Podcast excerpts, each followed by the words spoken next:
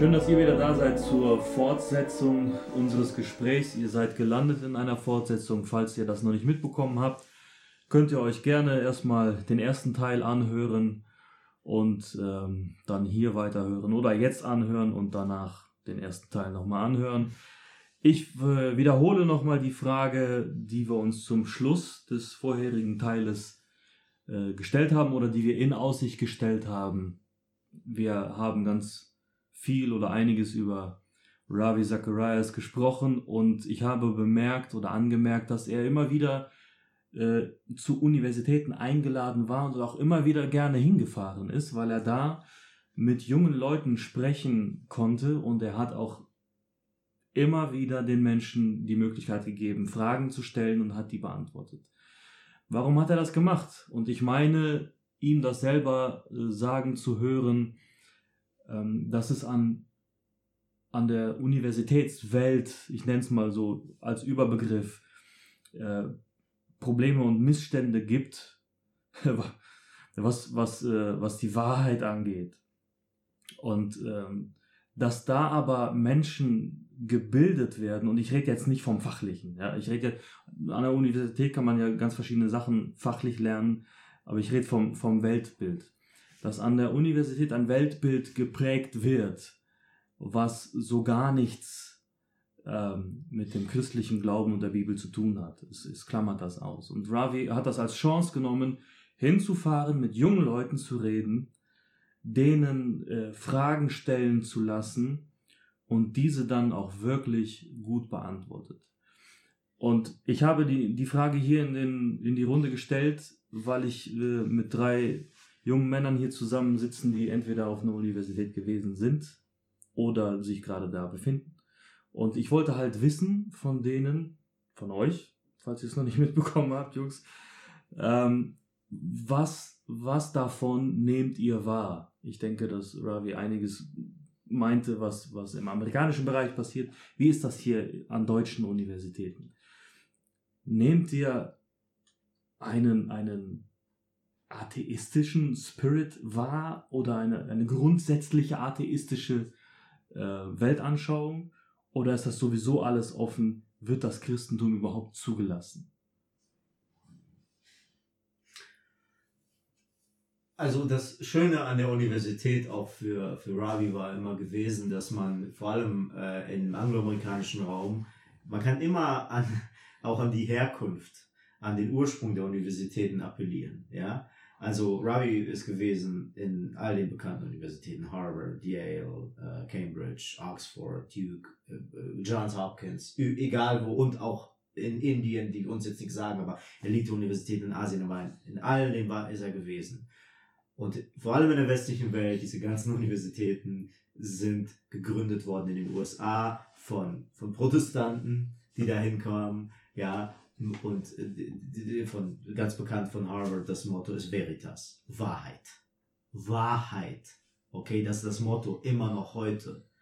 Du müsstest mal dort durchgehen und fragen, alleine schon im Theologie, äh, Fachbereich, wie viele Leute da an absolute Wahrheit glauben. Aber es ist immer interessant, also man sitzt da in diesen sehr alten, wunderschönen Gebäuden mit diesen Studenten und Ravi kommt da als Verkündiger hin und redet zu diesen Leuten, die sehr privilegiert an diesen, an diesen Standorten studieren und irgendwann mal Leiter und führende Positionen einnehmen, auch allein aufgrund des Umstands, dass sie dort ihre Ausbildung genießen, ja, ähm, und äh, die glauben eigentlich gar nicht mehr an die Fundamente, warum worauf diese Universität gegründet worden ist. Und es ist in Deutschland eigentlich interessanterweise, Daniel wird es wissen, es gibt das Erasmus-Programm, ja, also mhm. wo, dieser europäische Austausch stattfindet zwischen den Universitäten. Das heißt Erasmus-Programm. Okay, Erasmus. Ja, also das ist, äh, und wer macht sich darüber eigentlich noch Gedanken?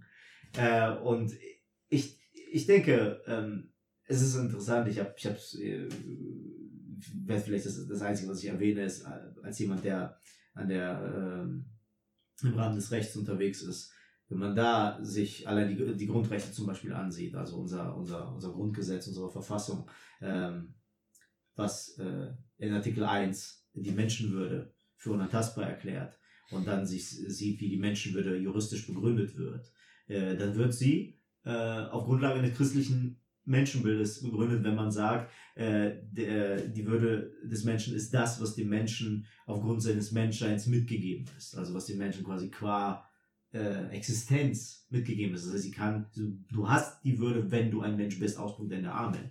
Und das gibt es nur im christlichen Menschenbild. Das ist eigentlich im Grunde auch jedem klar.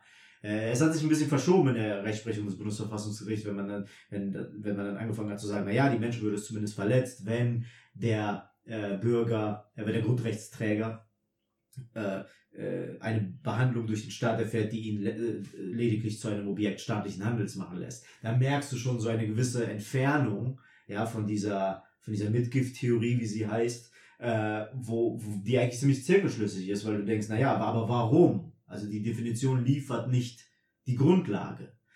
Und dann gibt es Artikel 2, äh, äh, die äh, allgemeine Handlungsfreiheit beziehungsweise auch das allgemeine Persönlichkeitsrecht und dann äh, auch noch die, äh, das Recht auf körperliche Unversehrtheit. Und körperliche Unversehrtheit ist, da sagt man sowohl die biologisch-physische Gesundheit als auch die geistig-seelische.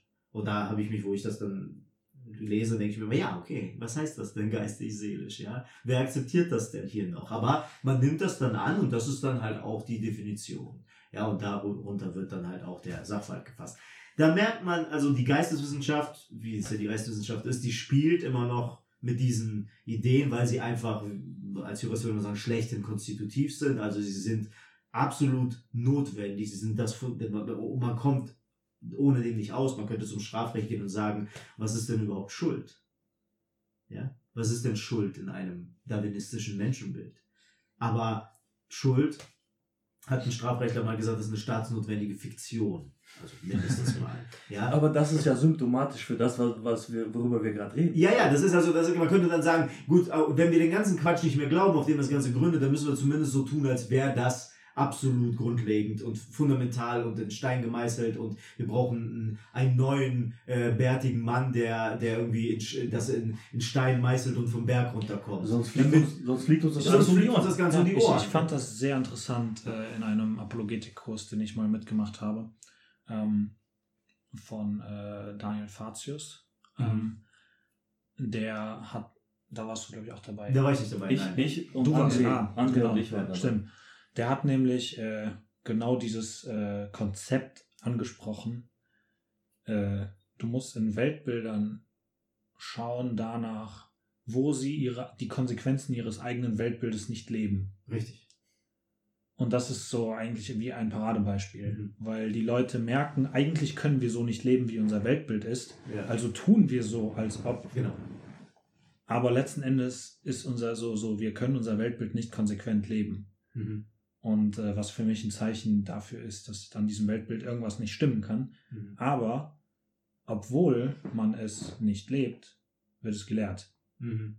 So, man, man klammert sich daran fest, weil es sich besser, besser anhört für die eigenen Ohren, weil es mhm. bequemer ist. Ja. Aber äh, leben tut man es trotzdem nicht. Aber man nimmt es nicht so wahr, dass man es nicht lebt. Also die meisten quasi ähm, verdrängen diese Tatsache. Mhm. Aber wenn sie wirklich darüber nachdenken würden, dann würden sie feststellen, dass sie das eigentlich sehr inkonsequent sind in dem, wie sie über die Welt denken und wie sie in der Welt dann auch handeln. Mhm. Welches Weltbild ist vorherrschend an den Unis, an denen ihr seid oder wart? Und wo kommt das vorherrschende Weltbild eher von den Studenten oder von den Professoren oder von den Veranstaltern, von den Inhabern, keine Ahnung. Also ich war an der Hochschule Bonn-Rhein-Sieg, äh, habe Wirtschaftspsychologie studiert mit einem Anteil von 40% Psychologie. Wohlgemerkt war der größte Teil auf, äh, also auf empirischer Grundlage. Aber trotzdem äh, gab es dann Vorlesungen im Bereich Ethik und praktische Philosophie und so weiter. Ähm, ich muss echt sagen, so etwas war überhaupt kein Thema. Ne? Einmal gab es eine Vorlesung, wo dann die Professorin dagegen geschossen hat, gegen Katholiken mit der Oblate ähm, und gegen den Kreationismus und so weiter. Und was hat sie gesagt, warum die Oblate ja nicht der Leib Christi sein kann? genau, also sie hat gesagt, wenn man die dann nimmt aus der, also aus diesem Abendmahlfeier, in die Handtasche tut, rausgeht aus dem Gottesdienst und dann unter das Mikroskop legt, äh, dann würde man erkennen, dass es trotzdem noch eine Oblate ist und eben nicht ähm, der echte Leib. Das ist eine ja intelligente ja, Frau. Ja, gut, das kann man, da das müsste man doch den Katholiken mal erzählen. Dass ja, das, wieso haben die das denn nicht gemacht in den letzten Jahren? Da kann man aber nichts gegen sagen, weil sie hat ja recht. Ja. ja. Wenn unter Mikroskop wirst du feststellen, dass das nicht der Leib Christi ist. Ja. Ich meine, und auch wenn ich äh, dem katholischen Verständnis des Abendmahls jetzt nicht zustimme, finde ich es halt einfach sehr interessant, wie schlicht und ergreifend völlig ignoriert wird, dass es das Ganze eine spirituelle Komponente hat. Weil das im Leben dieser Professor. Seit 2000 Jahren! das ist wie wenn die Leute dann sagen, ach ja, Gott hat die Welt geschaffen. Wer hat denn Gott geschaffen? Äh, das ist halt so das Schlimme. Ne? Aber, aber ja. sie hat gezeigt, wie sie denkt. Sie denkt, ja, das, genau. was unter dem Mikroskop ist, ist wahr. Und es gibt nichts Und es gibt nichts, nichts darüber hinaus. Es gibt nichts darüber hinaus. Okay, weiter. Das war die einzige. Genau. Das, das war so ziemlich das Einzige, was ähm, tatsächlich richtig in die Richtung ging. Natürlich in Ethik geht es immer wieder mal um, um das Leben des Menschen, aber so die Christenheit, Gott, hat eigentlich überhaupt keine Rolle gespielt. Zumindest nicht so, dass ich mich auch nur in irgendeiner Art und Weise daran erinnern würde. Ähm, was ich tatsächlich auch noch sehr interessant fand, war, das war aber mit Studenten, ähm, der Großteil der Studenten, mit denen ich zu tun hatte, die haben echt gestaunt darüber, dass ich sonntags zum Gottesdienst gehe. Nein, also wirklich, ne, das, das war echt interessant, weil das gehört auch mit dazu zu diesem Weltbild für, für die meisten jungen Studenten. Ähm, kommt es überhaupt nicht mehr in Frage, sonntags zur Kirche zu gehen und das, das hat sie echt ins Staunen versetzt. Also ohne es zu werten, ne, sondern e, einfach nur echt, ne, so sonntags, morgens und dann einmal, also zu Weihnachten oder so, nee, dann jeden Sonntag. Ne? Das ist dann schon, schon spannend. Ne? Also das ist so das, was ich so erlebt habe während meines Studiums. Mhm. Ja, ich meine, ich kann da jetzt auch nicht viel mehr zu sagen im Sinne von, ähm, dass, äh, ob über solche Themen, also bei uns wird auch nicht groß über solche Themen geredet. Zur Erklärung, ich studiere Medizin jetzt im äh, vierten Semester in Bonn. Ähm, und äh, darüber wird natürlich jetzt nicht groß geredet, über irgendwelche Weltbilder oder sonst irgendwas. Ähm, was ich, wo du das jetzt sagst, mit dem, äh, dass es nicht groß vorkam, dass das Thema überhaupt. Ich finde sehr interessant, ich habe momentan ein, ein Wahlfach aus der evangelischen äh, Theologie, also aus der evangelischen Fakultät, meine ich, äh, Medizinethik mit einem äh, Professor aus der, eben aus der äh, Theologie. Was ich sehr interessant fand, ist, äh, wie äußerst wenig äh, Theologie doch in dieser Ethikvorlesung vertreten ist von einem Theologieprofessor, ähm, wie, wie, ähm, äh, wie viele andere Dinge, aber so wie, wie sehr, also ich habe so bisher jeglicher theologischen Grundlage, äh, äh, so habe ich bisher vermisst, äh, in den, weiß ich nicht, was jetzt, sieben, acht Vorlesungen, die wir hatten schon. Also ja, schreibst du mal eine E-Mail. Äh, ich warte äh, übrigens auch auf die theologischen Grundlagen. So, es ist einfach interessant, weil es halt einfach von der theologischen Fakultät kommt und mhm. es spielt schlicht keine Rolle. So, es wird ein, zweimal angesprochen. Es, also es ist ja, genau. Es wird ein, zweimal gab es ein paar so, ja, wie hat die christliche äh, Einstellung die Medizinethik ein bisschen beeinflusst und das war's. Mhm. Und zum größten Teil wird jetzt momentan, wenn der christliche Glaube erwähnt wird, wird auf die konservative Ethik der katholischen Kirche mhm. und einiger anderer geschossen. Mhm. Und sonst wird halt, sonst spielt es keine Rolle. So. Ähm, was jetzt das Unterschwellige angeht, weil letzten Endes Weltbilder ja auch selten Wobei mittlerweile wahrscheinlich häufiger, aber selten so mitgegeben werden, dass man sie die vor die Füße knallt, sondern mhm. meistens in dem Sinne, wie man Dinge präsentiert. Und das Narrativ, ja. ja. Genau. Ja. Was das angeht, ähm, ist natürlich so, dass, das, dass du das sehr wohl in der Medizin merkst, äh, wie der menschliche Körper wahrgenommen wird. Nämlich man äh, untersucht ihn auf jedes Detail, also im, Sinne von, man versucht wirklich jedes Detail zu verstehen, jeden komplexen Ablauf in der Zelle, äh, bis, bis auf die kleinste Ebene hinunter. Also es ist faszinierend, was man an quasi elektronenmikroskopischen Bildern sieht, wo du Zellen siehst mit einer Auflösung von wenigen Mikrometern, ähm, äh, also mit, mit, einer, mit, einer, mit einer Größe von wenigen Mikrometern auf so äh, feine Art und Weise siehst, was das für Strukturen sind und wie das alles funktioniert. Mhm. Und es ist auch sehr richtig und ich sehe das auch als absolut notwendig an, in diesen Dingen weiter zu forschen und zu verstehen, wie funktioniert es, um Dinge besser heilen, helfen, lindern zu können. Aber es wird auch darauf reduziert. So, der Mensch wird letzten Endes darauf reduziert. Auf die biologischen Vorgänge, die in seinem Körper ablaufen. Was sehr, was, wo ich das nochmal sehr, sehr interessant fand, war jetzt in der Neuroanatomie, also in der, quasi in der Anatomie des, des Nervensystems des Gehirns. Mhm weil man tatsächlich ja versucht, letzten Endes ist es noch sehr wenig bekannt. Das ist eine der Sachen, die mich so ein bisschen auch erstaunt haben, weil vieles, was von dem, was wir lernen müssen, sehr schwammig ist. Und wo ich mir dann dachte, so, das kann doch nicht sein, dass die uns nur solche schwammigen Aussagen fragen, aber es ist tatsächlich so, weil es keiner besser weiß und weil es in zehn Jahren wahrscheinlich auch wieder komplett anders im Lehrbuch stehen wird, weil sich die mhm. Erkenntnisse verändern. Aber ähm, man versucht letzten Endes irgendwo, auch wenn es vielleicht nicht so gesagt wird, aber man versucht, das komplette Wesen des Menschen in sein Gehirn zu lokalisieren. Hm. So, du kannst sehen, welche Gehirnbereiche haben mit Emotionen zu tun, welche mit Willen und so weiter. Und du versuchst den, du versuchst wirklich das gesamte menschliche Wesen letzten Endes auf sein Gehirn zu reduzieren und auf die Vorgänge, die darin ablaufen. Natürlich auch in Kombination mit ähm, dem Rest des Körpers, der ja auch einen Einfluss auf das Nervensystem, auf das Gehirn hat. So, das sind ja sehr viele Dinge, die da ineinander greifen, sehr viele Mechanismen, aber es bleibt eben auf dieser biologisch-biochemischen Ebene. Hm. So, der Mensch wird quasi letztlich darauf reduziert.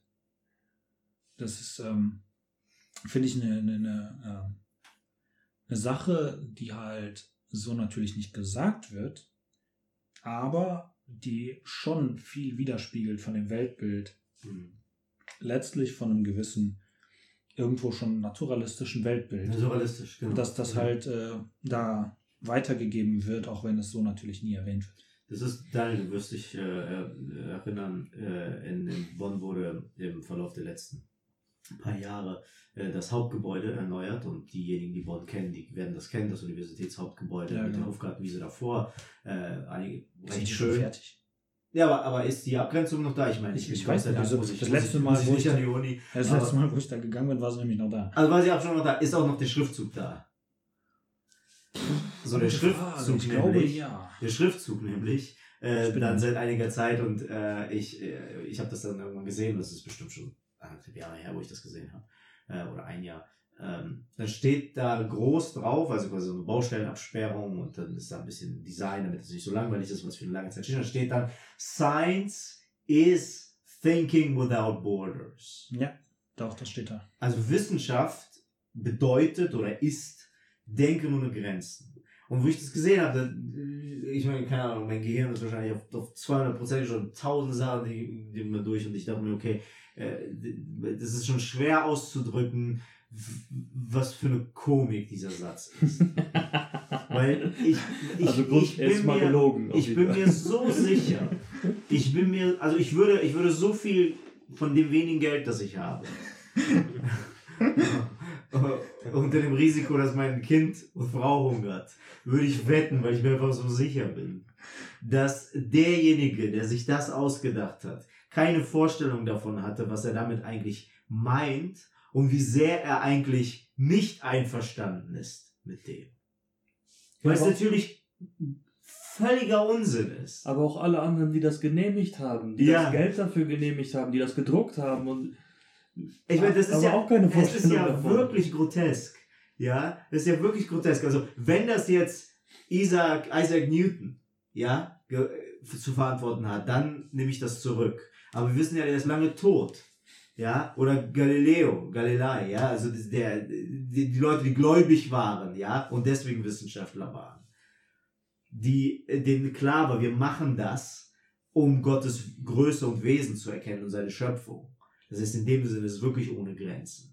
Aber heute sowas in der Universität zu sehen, ist wirklich ein Scherz. Ja, weil es natürlich nicht wahr ist.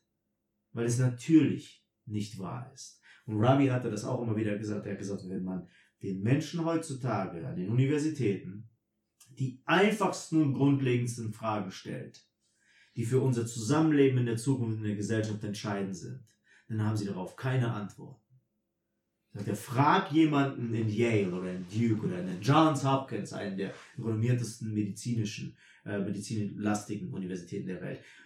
What does it mean to be human? Was bedeutet es, Mensch zu sein? Oder wann, äh, was ist das Leben? Das sind keine einfachen Fragen. Grundlegend, ich Grundlegend. Aber keine einfachen. Ja, ja, aber die grundlegendsten Fragen stellt. Ja, ja.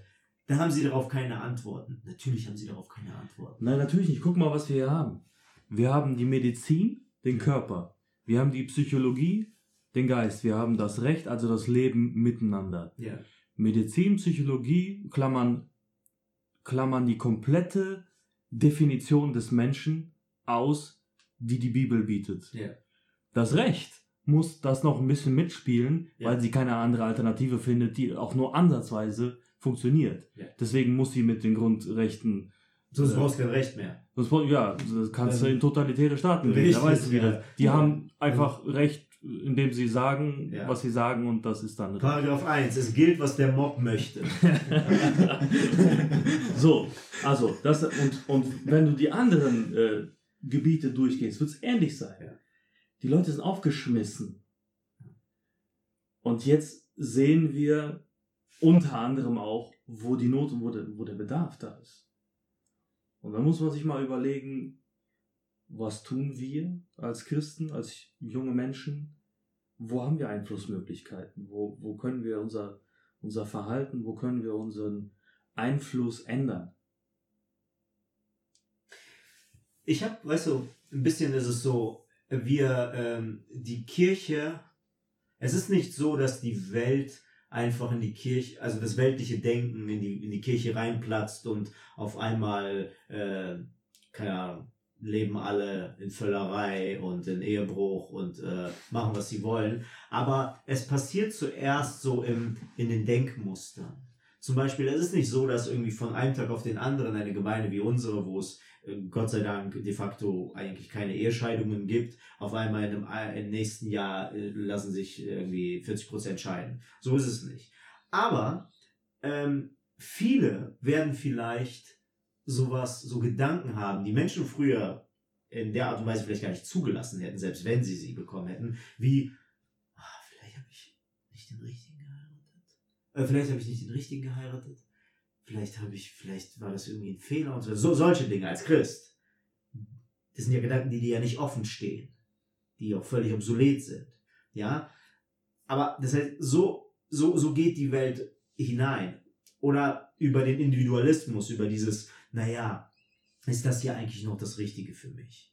Ja, müsste ich nicht mich anders ausdrücken? Ja, reflektiert unser, unser, unser Gemeindewesen hier noch meine Pe Persönlichkeit und meine Vorstellung von dem Glauben? Das ist eine sehr, sehr, äh, sag ich mal, zeitgemäße Art und Weise zu denken. Das heißt, äh, das ist auch bei, bei, bei jungen Leuten beobachtet man das jetzt auch, die neu eingestellt werden. Das heißt, sie haben so die, vor allem bei, bei gut gebildeten Leuten, ja, äh, die haben so diese Erwartung, dass die Institution, wo sie dann hineinkommen, dass das irgendwie ihre Werte reflektiert. Man hört das jetzt immer, oh, junge Menschen äh, äh, wollen, die, wollen soziale Verantwortung bei den Unternehmen sehen, denen sie ihr Geld geben. Ja, also, wie, das ist ja völlig grotesk.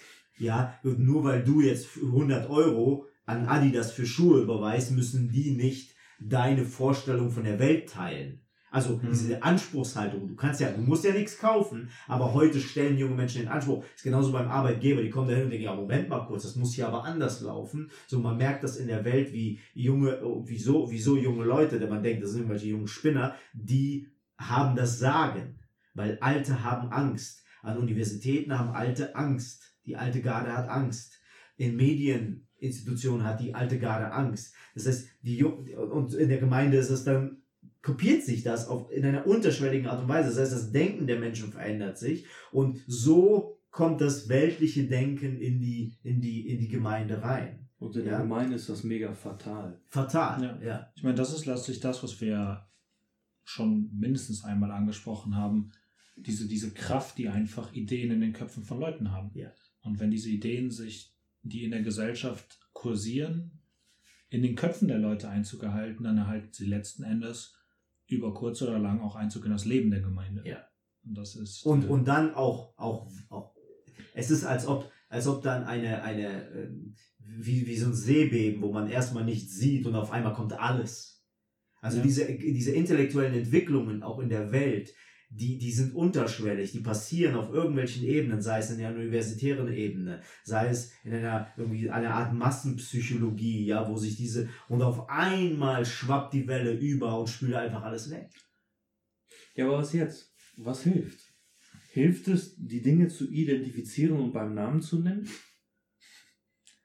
Also es hilft irgendwo. Ja, also es, wär, es ist schon mal ein Anfang. Das ist schon mal- es ist schon mal ein Anfang. Ja, man aber weiß okay. zumindest mal schon mal, wogegen man steht. Ja, ja, ja. So.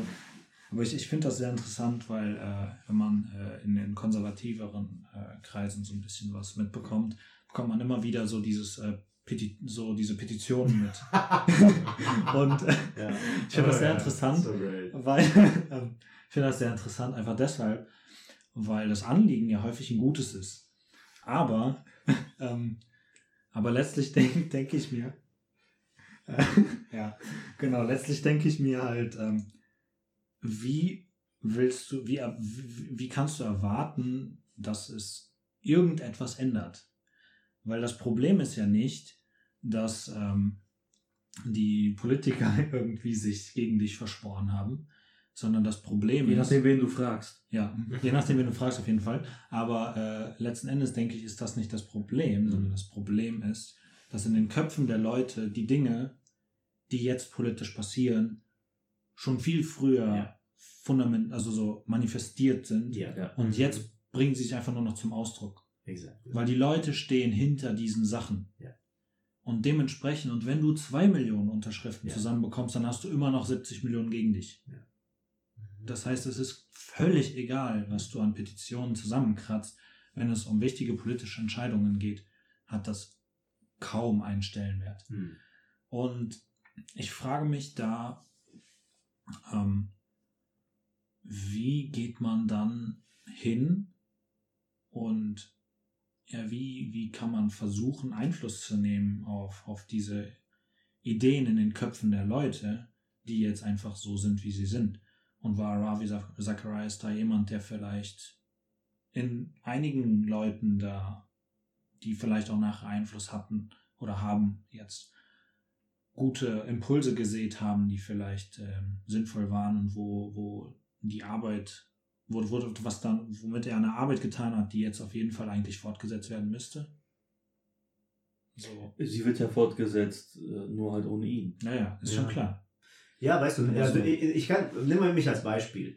Ich, mal, es gibt, es gibt kein anderes Leben als dieses, ja, okay. Es gibt kein Alternativleben, aber ich weiß, ähm, in was für einer Situation ich war, als ich zum ersten Mal Ravi Zacharias gehört habe und all die Menschen danach, William Lane Craig und alles andere, was ich danach ähm, mir, mir angehört habe. Ich weiß, in was für einer Lebensphase ich war und ich weiß nicht, ob ohne diesen Impuls in mein Leben äh, ich hätte am Glauben festhalten können. Äh, ich habe sogar erhebliche Zweifel daran, dass ich das hätte können. Äh, und ich habe meine Frau, ich glaube, das, und das habe ich ihr schon vor einiger Zeit mal gesagt, ich habe gesagt, es ist, als ob Gott damals einen Anker gesetzt hat bei mir. Mit, mit hauptsächlich so der Apologetik. Und das dazu geführt hat, dass ich auch nicht wegkam. Und für mich eine schwere Zeit, das war, also, ich weiß gar nicht mehr, ich kann den Menschen gar nicht mehr vorstellen, der ich damals war, aber ähm, vieles in meinem Leben hat einfach nicht gestimmt. Also sehr wenig hat gestimmt in dem Sinne, aber ähm, und es hätte, es, es hätte nicht viel gefehlt, um mir quasi auch das Vertrauen, die Hoffnung zu rauben in, in Gott und in, in die Botschaft. Aber mit der Apologetik, mit der ich mich ja schon viel beschäftigt habe, das hat die Sache in einer gewissen Form sehr, sehr sicher gemacht, intellektuell. Und äh, das ist nicht das Thema jetzt, aber wo Jordan Peterson dann kam, äh, das hat die Sache für mich eigentlich äh, komplett versiegelt. Und Jordan Peterson ist noch nicht mal ein Christ in unserem Sinne, sagen wir es mal so. Aber wo Jordan Peterson kam, da war für mich, da habe ich mir gedacht, okay, das, also alles, was die Leute sagen wollen über den Glauben, äh, gegen den Glauben, ist absurd und, und, und diskutabel, ja, aber für mich absolut nicht der Rede wert. Interessant, dass das eine Person war, die eigentlich weder Apologet noch Evangelist ist, sondern eigentlich ein ähm, psychologischer Psycho Psychologe? Psychologe, Psychologe ja. so. Ähm, aber das nur am Rande. Aber Ravi Zacharias und die Apologetik, also diese, diese Arbeit, ne, die Daniel auch gesagt hat, dass, ne, er hat viel bewirkt bei den Leuten, das war in meinem Leben so. Und das war in einer, in einer Zeit der, einer schwierigen Zeit, die, und aus der ich mich ein Leben lang speisen werde. Ja. Und die Apologetik ist nicht das Wichtige. Das Wichtige ist die Botschaft. Ja. Aber wenn du jemand bist, der den, die, die klugen Leute, die dann naturalistisch, atheistisch sind, wenn die dich am, am richtigen Punkt erwischt hätten, dann wärst du in so einer Lebensphase, wäre ich wahrscheinlich sehr schnell abgedriftet. Ja? So Leute wie Ravi, die reisen durch die ganze Welt. Die treffen Hunderttausende von Leuten, treffen die. Und da, wo sie sind, reißen sie ein, ein Riesenloch in die, in die Mauer, die die Menschen sich aufgebaut haben. Mhm. Das ist ein Riesenloch. Und dann verschwindet er wieder. Mhm. Aber dann geht es ja erstmal los. Und hier kommt Gemeinde ins Spiel. Ja. Die örtliche Gemeinde. Und wir, unser Einflussbereich ist hier und da, wo wir uns bewegen. Hier als, als Gemeinde, ja, und jeder von uns bewegt sich in einem gewissen Radius noch irgendwo. Und ich will nur darauf hinaus, dass ein, ein Ravi natürlich durch die YouTube-Videos eine ziemlich große Reichweite hat. Mhm. Aber dieses, dieses kontinuierliche Woche für Woche, Tag für Tag ja. am Herrn dranbleiben, das passiert dann an anderer Stelle. Ja. Und dessen war er sich auch bewusst, das wusste der. Ja. Aber er hat eine ganz spezielle, ein ganz spezielles Ziel, hast du vorhin auch gesagt. Und genauso ist das auch. Und dann, dann steigen wir als Gemeinde ein. Und dann finden wir vielleicht Leute vor, denen gerade eben dieses Riesenloch da reingetrümmert wurde, in mhm. deren Weltanschauungsmauer. Und dann haben wir vielleicht was zu bieten, vielleicht ein, ein Treffen, ein, eine Unterhaltung und was weiß ich, oder ein gelungener Gottesdienst. Ich denke, das Beste, was die Gemeinde, also die weltliche Gemeinde, also globale Gemeinde, Global, so besser gesagt, so genau die Weltgemeinde, die globale Gemeinde, was die bieten kann, ähm, ist abgesehen von allen Konzepten, die sich ja dauerhaft ändern und mhm. ändern müssen, so wie wir es vorhin auch gesagt haben, ist tatsächlich die Gemeinschaft, die Gemeinschaft unter Christen, unter Gleichgesinnten. Ich glaube, das ist das, ähm, und an dem Wort natürlich, ne? das, das ist sehr logisch, ne? weil die Gemeinschaft das Wort beinhaltet, ne? die Botschaft beinhaltet. Ähm, und ich glaube, das ist auch das, worauf sich der größte Fokus ja setzen lassen sollte oder gesetzt werden sollte, so besser gesagt. Weil das unglaublich wichtig ist. So Menschen wie, wie Ravi, wenn er kommt und ähm, dich, Igor, stärkt und so weiter im Glauben, das ist eine super Sache. Und ich glaube, dass Gott führt das sehr absichtlich ja. und, und Gott ja, ja. führt diese, diese Menschen und Gott hat seine Wege. Deswegen finde ich es auch gut, dass wir ähm, wissen dürfen, dass wir nicht diese große Verantwortung tragen, solche Menschen auszubilden, solche Menschen irgendwie in der Gemeinde hervorzubringen dass sie diesen Einfluss bekommen, sondern Gott macht das aus, aus seiner Kraft, aus seiner Souveränität mhm. hinaus. Ne? Und er, Jesus sagt ja zu den Jüngern, wenn ich äh, jetzt richtig liege, dass selbst wenn die Jünger schweigen, ne, die Steine werden sprechen. Mhm. Ne? Mhm. Genau, also Gott findet seine Wege und, und wird die bringen. Und wir sollten uns darauf konzentrieren, was wir können, was uns natürlich nicht aus der Verantwortung herausnimmt, ne? Gemeinde zu führen, Angebote zu erstellen, Konzepte zu erstellen und so weiter. Aber ich glaube, diese Gemeinschaft ist so ein richtig wesentlicher Punkt. Ja, also weil du sagtest, ja, Gemeinschaft, aber Gemeinschaft am Wort. Die Gemeinschaft am Wort gibt es nur, wenn es die Gemeinschaft gibt. Ne? Das ist so dieser Punkt, genau. das ist total wichtig. Also ich, ich denke auch ein Faktor, der, der für alle, die wir hier sitzen, relevant ist. Ich denke wirklich, wir müssen ähm, offensiv äh, verkündigen. Also wir müssen selbstbewusst sein, weil ich, also ich finde mhm. in Deutschland, vor allem in Deutschland, ich finde die langweiligsten Leute im Fernsehen und in Talkshows sind Theologen. Es ist so. Das sind die langweiligsten Leute. Ich weiß auch nicht, warum das so sein muss, aber es ist irgendwie so. Ne? Und ähm, ich denke, die Botschaft ist mittlerweile so äh, kon äh, kontrakulturell, ja, äh, dass sie wieder spannend ist, weil sie nicht die dominierende Erzählung ist in der Gesellschaft. Und jetzt können wir kurz erwähnen, ne, dass was gerade passiert, auch äh, sogar jetzt hier Demonstrationen in Deutschland, die überall geschwappt sind aus den USA, was ein bisschen lächerlich ist, weil das ein völlig anderer Kontext ist, aber äh ich hab, wenn man gesehen hat, zum Beispiel in den USA, wie wenig Nächstenliebe, Nachsicht und, und, und, und, und Zusammenhalt und, und, und, und Gnade da vermittelt wird, sondern genau das Gegenteil, wenn da Leute äh, T-Shirts tragen auf Pressekonferenzen, wo Kill Your Master steht, also töte deinen ähm, äh, ma, ma, was, Master ist ja der Sklavenhalter, also in dem Sinne. Ja. Ne? Also der, der, der Herr, ne? der, der, ja. dein Herr. Töte deinen Herrn, ne? der dich besitzt, so in dem Sinne. Also das ist alles, was gerade in der Gesellschaft passiert, vor allem in der jungen Generation, diese Energie, die da drin steht, dieses Nieder, Niederschmettern, einfach wahllose Gewalt, ist, ist einfach total antichristlich. Das heißt, wir sind nicht in dieser, äh, was einige Leute immer noch aus irgendeinem Grund glauben, wir wären irgendwie ein christliches Land oder so. Ich habe das noch nie verstanden, warum Leute das sagen, aber äh, äh, das ist, die Botschaft ist wieder attraktiv. Und, und ich finde, das ist auch bei jungen Leuten vor allem, ist es interessant, dieses, äh, dieses offensiv sagen, wa, was jagt ihr nach, wenn ihr in der Welt seid? Die Welt hat nichts zu bieten und die Welt hat wirklich nichts zu bieten. Und ich könnte das, ich könnte dann Tag drüber reden wie leer die Welt ist. Und wie, wie, wie, wie, wie, wie, also es ist schade, wenn jemand jetzt christlich zum Beispiel aufwächst und in die Welt geht, aber es ist nicht nur schade, sondern es ist jämmerlich dumm, weil was suchst du da? Was gibt es dort? Es geht nicht darum, dass wir dir hier ein langweiliges Leben oder so vorbieten, also ich bitte dich. Aber die Welt hat nichts zu bieten, es gibt nichts in der Welt, was interessant ist, was es hier, was es nicht bei Gott gibt. Und diese Kombination aus beidem, also die, Sel das, die Selbstbewusstsein, und ich, ich will das auch tun, ich will auch weniger, weniger von dem predigen, was ich gepredigt habe und, und, und, und offener, äh, offener und offensiver damit sein und es, und immer äh, zu Jesus führen. Weil, weil, weil, weil er der Entsche die entscheidende Figur ist in, in allem.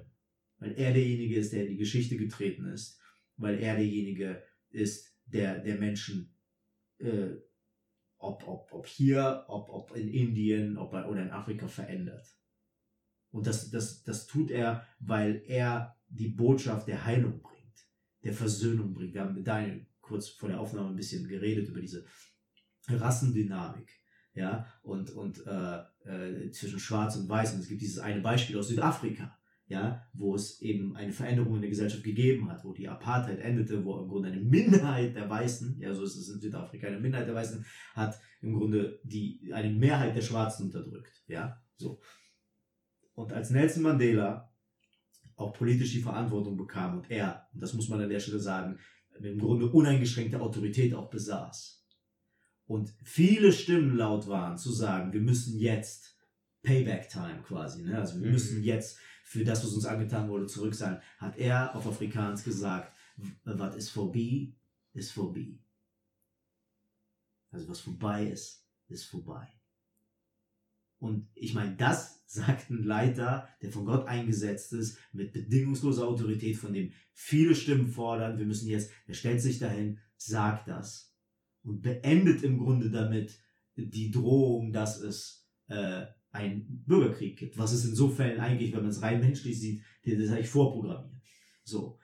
Ist es in Südafrika, ist es über die letzten Jahre schlechter geworden, was die, aber verwundert auch nicht, dass Nelson Mandela ja, ich weiß nicht, seit sechs, sieben Jahren ungefähr tot ist. Ja, also mit so einer Figur, die geht, da drohen auch wieder alte Konflikte und so, aber das nur, also dieser Satz, der hat mich immer fasziniert, weil es einfach unglaublich ist, dass sich ein Mensch dahin stellt und sagt, ja, ich bin, Nelson Mandela, wie lange saß der im Gefängnis? 20 Jahre, glaube ich. Der saß im Gefängnis, auf einer, ich glaube sogar auf einer Insel fernab der Küste. Ja, wenn so einer das sagt, der sagt, was vorbei ist, ist vorbei. es gibt keine, wir, wir, werden nicht dafür, dafür sorgen, dass sie für die, ihre Sünden der Vergangenheit bezahlen. Und das, ich meine, das fehlt der Welt jetzt in diesen Tagen. Und das ist schon immer mega selten gewesen. ja, Ja, also das unglaublich. ist Die, die Geschichte ist geprägt von Ja. un, Unvergeben. Ja, ja. Von Mhm, nicht richtig. vergeben, sondern das- von einer ja. Schleife von, von Gewalt und Rache und Familienehre und alles Mögliche. Ich fand es sehr interessant. Ich habe jetzt letztens auf äh, Instagram jemand ähm, ein Post geteilt, ein kurzes Video von, ich weiß nicht, war, war das eine Bible Project oder so, Mhm. was äh, in Bezug auf die aktuelle Situation gerade jetzt in Amerika mal ein bisschen eben über Social Justice aus dem so was was sagt die Bibel eigentlich darüber geredet hat. Also was sagt die Bibel zu sozialer Gerechtigkeit? Genau. Und es äh, war jetzt gar nicht so viel bezogen auf irgendwie, also es wurde nicht auf dieses ganze soziale Gruppen und was weiß ich, was ja für mich der Kritikpunkt an dem Wort Social Justice Ja, ist. ja, ja. Ähm, aber ähm, es wurde schlicht darauf eingegangen, dass äh, von der Bibel her schon immer der Aufruf war, die menschengemachte Ungerechtigkeit wieder zu begradigen. Und das ist egal, ob es jetzt eine soziale Gruppe war, die benachteiligt war, wie das Volk Israel in Ägypten, oder ob das individuelle Personen waren, wie die Witwen und Waisen, die im Volk Israel dann letztlich so, wo, wo dann die Leute quasi ihre eigenen Witwen und Waisen in der Gesellschaft äh, vernachlässigt haben oder so. Und es war völlig egal, sondern es war immer, Gott hat immer gesagt, kümmert euch um diese Leute. So, kümmert euch um die Fremdlinge, kümmert euch um die Benachteiligten und drückt quasi die Dinge wieder gerade, die durch menschliche Ungerechtigkeit entstanden sind, weil das sind Dinge, die sind nicht von mir geplant. Mhm. Und da hat er nämlich genau das, äh, da haben die nämlich da genau das ziemlich gut dargestellt. Die Geschichte zeigt meistens, dass es nicht darum geht, dass die Unterdrückten die Guten und die Unterdrücker die Bösen sind, Mhm. sondern dass alle böse sind, weil, wenn die Unterdrückten an die Macht kommen, sie nämlich meistens genau das Gleiche umgekehrt gemacht Ja, haben. ja, ja. Also es gab eigentlich, es gibt Richtig. kaum ein Beispiel in der Geschichte, wo die Unterdrückten gewaltsam an die Macht gekommen sind und dann auf einmal Friede, Freude, Eierkuchen geherrscht hat. Ja, ja. So, es war eigentlich immer Payback, wie du das Ja, jetzt ja, ausgedrückt hast. ja. Und, Und das ist ja- wusste sehr genau, was er Genau. macht. Und ja. das ist nämlich genau, eigentlich, ja. Ja, du, du, du setzt damit den quasi den, den, den, den Zirkel der Ungerechtigkeit, den Kreis setzt du Ja. fort. Und damit schaffst du eben keinen dauerhaften Frieden. Ja. Und damit ist, das ist letztlich ja auch eine Sache, warum die aktuellen Aufstände, also die, die gewaltsamen Proteste davon, ich rede nicht Mhm. von den friedlichen Aufständen, Ja. sondern die, die gewaltsamen Aspekte, Ja. warum die absolut desaströs sind. Ja. Ja. So, weil das letztlich komplett das falsche Konzept ist, was dahinter steckt. Man muss da dazu ganz genau sagen, es ist nicht nur, dass da Läden oder so äh, kaputt gemacht werden oder was Häuser niedergebrannt werden. Da sind einige Leute bei gestorben. Da, es gibt ein Video, da wurde ein, ein, ein äh, schon äh, pensionierter Polizist, Afroamerikaner, Ja, genau. 73 Jahre alt, glaube ich, gewesen, der ist, liegt in der Mall erschossen. Der liegt in seinem Blut drin. Das sind Polizeileute, sind mit, mit Wagen gezielt. Da gibt das ist das Video, der Polizist fliegt über die Straße. Also da sind Leute gezielt ermordet worden bei diesen Aufständen. Das ist kein Spaß, was da passiert in den USA. Das ist wahrlich kein Spaß. So, und, und diese Dinge, das ist ja auch, wenn man jetzt zurückgeht, auch in die 60er Jahre, die Parallele zu jetzt in den USA, Martin Luther King, äh, viele, viele po- politisch verdächtige Leute nennen ihn jetzt immer Dr. King, ja, ja, aber der war Reverend, okay, Mhm. das war ein Reverend, das war ein Pastor und alles, was der gemacht hatte, alles, was der gemacht hatte, gründete auf seinen Überzeugungen, die er hatte, als gläubiger Mann. So, und was war das? Es war friedlich und es war Versöhnung und es war auch im Angesicht von, von äh, äh, Angriffen. Ja, und es gab immer diese Gegenbewegung. Es gab, damals gab es Malcolm X, also die Black Panther, ja, die heute dann noch hochgehalten werden, wo dann Beyoncé in Black Panther Kostüm beim Super Bowl auftritt, was, Mhm. wo du einfach merkst, was für eine verkorkste Sicht die Leute auf die Gesellschaft, das ist auch der Punkt, wie blickt man auf die Geschichte, wen Ja. hört so hoch? Ist es Martin Luther King, der, der, der getötet worden ist, aber der immer friedlich gewesen ist, die Leute wurden mit, mit heißem Kaffee hat man die überschüttet, teilweise in den ähm, äh, Diners, wenn die sich da reingesetzt haben als Protest. Ja, und die sind friedlich geblieben, weil das das Kommando war. Und dann hast du die Black Panther, die heute wieder so romantisiert werden, die Anschläge verübt haben, getötet haben, Malcolm X. Und du hast heute Leute in Südafrika, die einfach, weil die Menschen können es nicht ertragen, dieses Nein, wir, können, wir können nicht die Unterdrücker, die neuen Unterdrücker werden. Wir müssen, wir müssen Payback time. Du hast dann Leute in den USA, die, äh, in, in Südafrika, die das jetzt fordern. So, weil und da, mer da merkst du, wie wichtig so Figuren sind da merkst du es, wie wichtig es ist, es, es zu durchbrechen, diesen, diesen Zyklus. Ja. Der Unterschied ist Rache oder Liebe, ja. der da stattfindet. Ja. Nicht umsonst hat Jesus das, die ganze Lebensregeln auf zwei reduziert. Liebe Gott mit deinem ganzen Sein und deinen Nächsten wie dich selbst. Ja. Und dieses deinen Nächsten lieben, das ist verloren gegangen. Ja. Absolut. Das ist verloren gegangen. Das wäre das Heilmittel, aber wir sind nicht mehr dazu in der Lage. Weil es nicht mehr, ich nenne es mal blöderweise, es wird nicht mehr propagiert, mhm. deinen Nächsten zu lieben. Tolerieren kannst du ihn. Und das ist ganz, ganz toll. Das mhm. sollen wir alle. Aber ich soll auch tolerieren, wenn der andere krepiert. Mhm. Dann ist er mir egal. Rache oder Liebe. Und wir Christen, in der Gesellschaft sind da für die Liebe. Weil wir haben die Ressource dauerhaft. Oder wir sollten sie haben. Um dass diese Liebe einen Unterschied in der Gesellschaft macht. Daran müssen wir arbeiten. Das ist unsere, das ist unser Spielfeld. Politisch nicht um, ist nicht unbedingt unser Spielfeld. Mhm. Wobei man da auch was bewegen kann. Davon will ich überhaupt nicht ja. Äh, sagen, dass das nicht möglich ist. Aber das müssen die Leute verstehen. Das ist, ich will das unbedingt erwähnen. Das Problem am Politischen ist, das Politische ist zwangsläufig beruht auf Konflikt.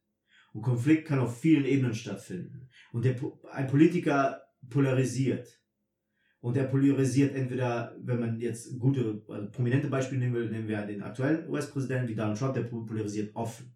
Das ist sein Spiel, was er auch offen spielt. Er spielt mit offenen Karten. Er ist nicht der Versöhner. Er ist nicht derjenige, der irgendwelche Reden Er polarisiert. Es geht nicht um die jetzige Krise, sondern er ist, das ist auch so sein Spiel, rechts, links, Demokraten, Republikaner. Barack Obama, für viele Leute, die vielleicht politisch nicht beobachten, ist jemand, der sehr eloquent ist, sehr, sehr geschmeidig, Barack Obama hat das Spiel noch besser beherrscht, weil er es unterschwellig gespielt hat. Aber egal, wenn man sich in die Politik begibt, wenn man Themen politisiert, auch wenn man friedlich demonstriert, man muss wissen, hier findet immer diese Polarisierung statt. Wir gegen die.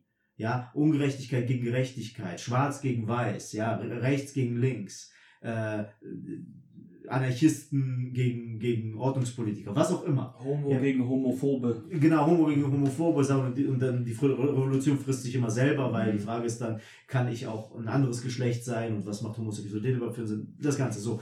Das ist das politische Spiel.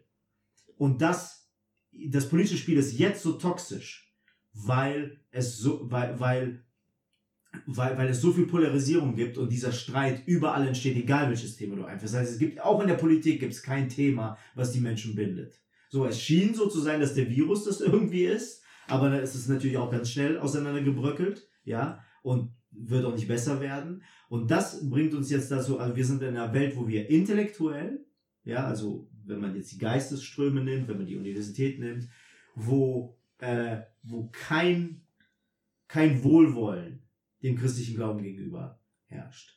Politisch sind Dinge mit, sind Menschen mit völlig anderen Dingen beschäftigt und äh, unsere, sag ich mal, Freiheiten oder die, die haben keine Priorität in irgendeiner Form. Ich meine jetzt nicht hier virusmäßig, sondern auch mhm. in Zukunft, da wirtschaftliche Erwägungen. Äh, auch ob es eine Wirtschaftskrise gibt und so weiter. Das wird alles Priorität haben gegenüber und die Konflikte, die Besänftigung von Konflikten.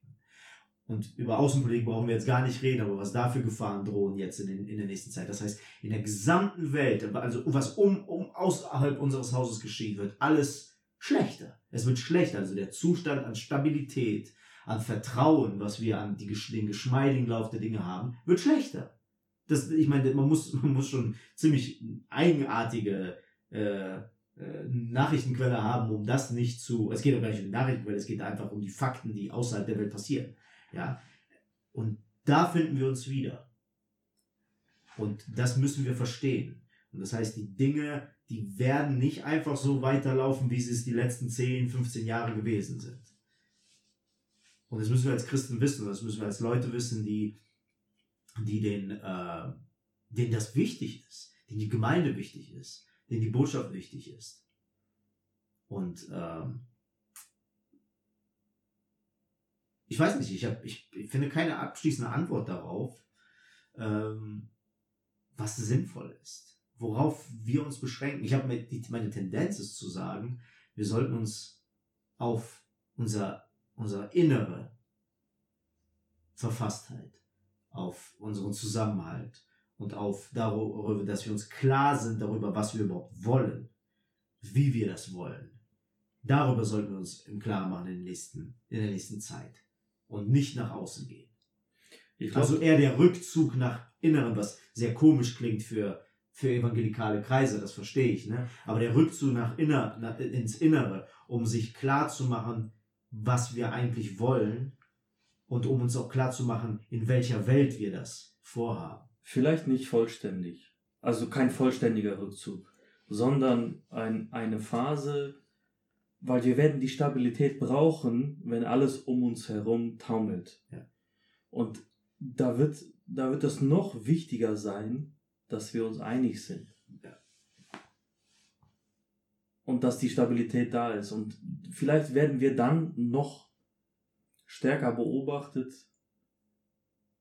und, und die, die Menschen werden noch mehr fragen und offener sein. Das kann sein.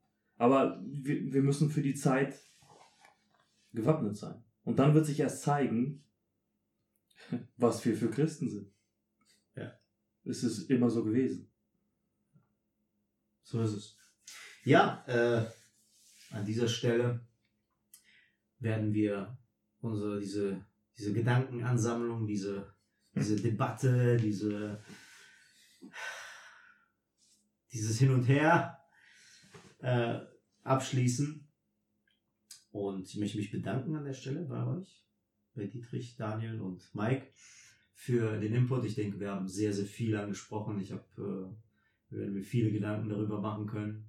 Und äh, ich bin persönlich, ich muss sagen, ich bin glücklich darüber, dass, dass wir das auch, äh, auch mit der, in der Länge gemacht haben, weil wir wirklich, äh, ich den Eindruck habe, dass wir viel, viel behandelt haben. Und äh, ich bin auch sehr froh, äh, dass ich so in meinem Wirkkreis mit, mit euch hier zusammen ähm, dass ich Ravi Zacharias nochmal ansprechen konnte, äh, wo er jetzt, wo sein, sein Dienst auf der Erde beendet ist. Äh, wie gesagt, für mich die Person, die mich ähm, geprägt hat wie, wie keine andere und ich werde mich bei demjenigen, das ist Didis, äh, Didis Freund, äh, werde ich mich noch persönlich bedanken, wenn ich ihn mal wieder, wieder treffe, äh, persönlich, äh, dafür, dass er mir damals den Hinweis gegeben hat, ich sollte mir den mal, mal ansehen, weil das für mich interessant ist. Hey, er ist wieder La im Land. Er ist wieder diese, im Land. Diese Person von Genau, diese Person, ja, und ich werde, ich werde, ich werde äh, hoffentlich ihn bald sehen, um ihm persönlich dafür zu danken, denn das war in der Tat mal ein Input, äh, von dem er wahrscheinlich gar nicht weiß, wie, wie wichtig das gewesen ist. Und äh, ja, ich möchte äh, unsere Zuhörer verabschieden und bis zum nächsten Mal von Dietrich, Daniel, Mike und mir, Igor von Wer's glaubt.